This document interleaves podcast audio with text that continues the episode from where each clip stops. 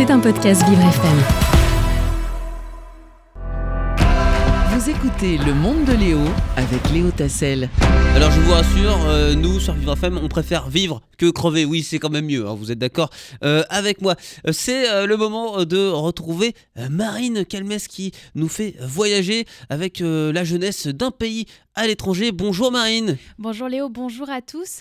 Interdiction de voyager, de faire du sport ou de se balader dans un simple parc, le peuple afghan vit un calvaire depuis l'arrivée au pouvoir des talibans il y a maintenant 17, mois.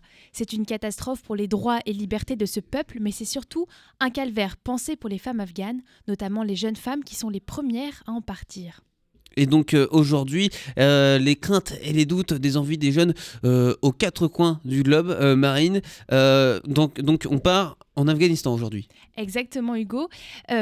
Oui, c'est oui. Voilà, je me trompe. Pas de souci. Donc en août 2021, les troupes internationales ont quitté le territoire afghan. L'organisation des talibans a lancé des offensives et s'est emparée du territoire, a forcé le président à fuir, puis a annoncé la mise en place d'un nouveau gouvernement.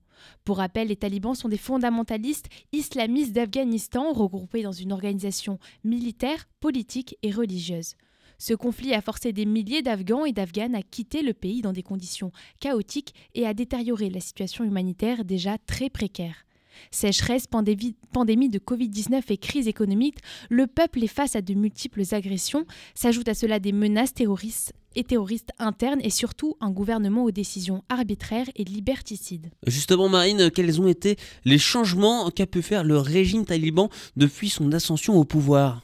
Eh bien, avec ce régime radical et totalitaire, la charia fait office de code de vie au détriment des droits humains.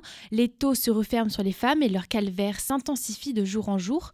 Avoir 20 ans et être une femme en Afghanistan, c'est être progressivement exclu des espaces publics, notamment des salles de sport, des parcs, des ONG, mais surtout ne pas avoir accès à un droit fondamental, celui de s'instruire. Les filles et jeunes femmes n'ont plus accès à l'enseignement secondaire et à l'université depuis décembre. Apprendre devient un droit réservé aux hommes et cela pourrait impacter négativement l'avenir du pays selon les Nations Unies. Est-ce qu'il existe une sorte de résistance de la part du peuple afghan, des femmes euh, déjà, mais aussi de la part des hommes qui pourraient soutenir cette désobéissance, Marine Eh bien, avoir 20 ans en Afghanistan, c'est décider de tenir tête aux talibans. Des jeunes hommes inscrits à l'université s'insurgent et protestent, comme certains de leurs professeurs, de l'exclusion des femmes. L'action d'une jeune femme de 18 ans m'a particulièrement remarqué. Fin décembre 2022, Adela a manifesté devant l'université de Kaboul, un endroit qui lui est dorénavant interdit. Elle s'est postée à l'entrée face aux gardes armés avec une pancarte sur laquelle le, le mot Ikra autrement dit lis, étudie, instruis-toi, le premier précepte de la religion musulmane, un message aux talibans afin de, leur rappeler son droit à l'éducation. Pour les médias, Adela dit ne pas avoir peur, mais que les Afghanes de sa génération sont prêtes à retrouver leur liberté et à gagner ce combat. Nous avons toutes les capacités pour résister précisément parce que nous sommes éduqués, que nous connaissons nos droits et que nous ne lâcherons pas, confie Adela. Et on peut dire, Marine, que le courage de cette euh, jeunesse afghane est plutôt impressionnante. Euh, à côté de cela, est-ce que des associations, des organisations aident les jeunes femmes à s'éduquer Eh bien déjà, certaines écoles restent ouvertes clandestinement pour les jeunes filles.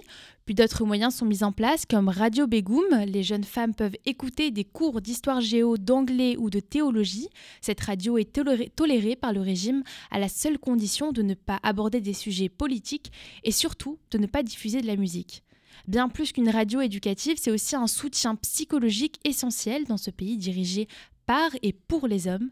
Le podcast Inside Kaboul, diffusé par France Inter, est une compilation de correspondances vocales faites par deux jeunes afghanes on pensait que nous, leurs enfants, la génération suivante, on serait libres.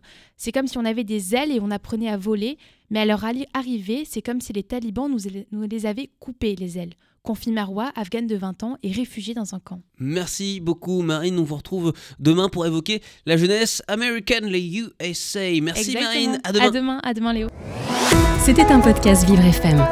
Si vous avez apprécié ce programme, n'hésitez pas à vous abonner.